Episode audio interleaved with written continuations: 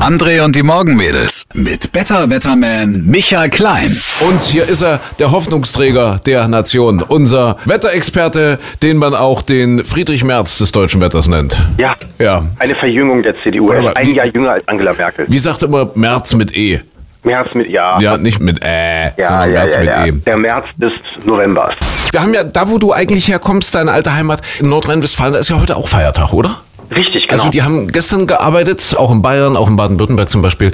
Und dafür ist dort heute Allerheiligen, richtig? Richtig, genau. Im Westen. Das ist so die Katholiken- und Protestantengrenze irgendwie, ne? Also, Ja, ja, ja, Aber ja. dass man da nicht übereinander kommen kann, dass man da nicht sagen kann, hey, es in der heutigen Zeit in der Globalisierung ist es doch vielleicht auch erfolgreich, wenn alle Bundesländer mal an einem Strang ziehen. Aber nein. Der ewige Konflikt, vielleicht brauchen wir nochmal einen 30-jährigen Krieg, dass wir das endlich mal ausgleichen hier irgendwie. Protestanten oder Katholiken.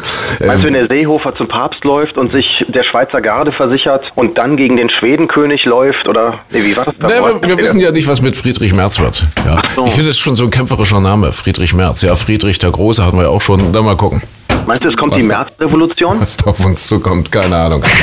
Herzlichen Glückwunsch der Buchhandlung Lessing und Company in Chemnitz. Die haben gestern den deutschen Buchhandlungspreis gewonnen. Wow, herzlichen Glückwunsch. Beste Buchhandlung Deutschlands und das mitten in Sachsen in Chemnitz, die Buchhandlung Lessing und Company. Und da machen wir natürlich auch gerne mal Werbung damit, weil die einfach so ein tolles Konzept haben und weil das so unglaublich engagierte Leute sind.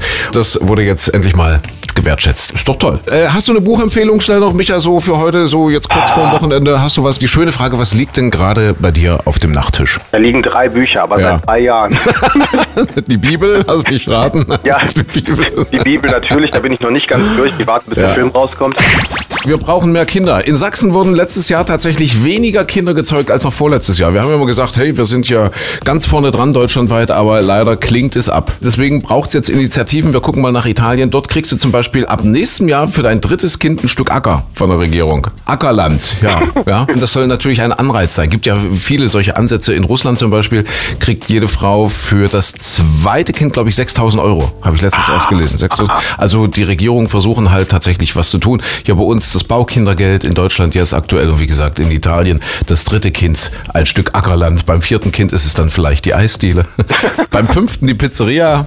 Ja. Sehr praktisch. Beim sechsten dann hinterher kannst du einen Lamborghini noch kriegen Ja, oder, der oder die Firma direkt. Also. Ja. Aber ich überlege mir, der Deutsche reagiert doch auf sowas nicht. Für Deutsche kriegt wahrscheinlich dann irgendwie, weiß nicht, das Netflix-Abo kostenlos obendrauf fürs dritte Kind oder wie geht das denn hier? Wir kriegen Friedrich Merz. Das ist auch schön.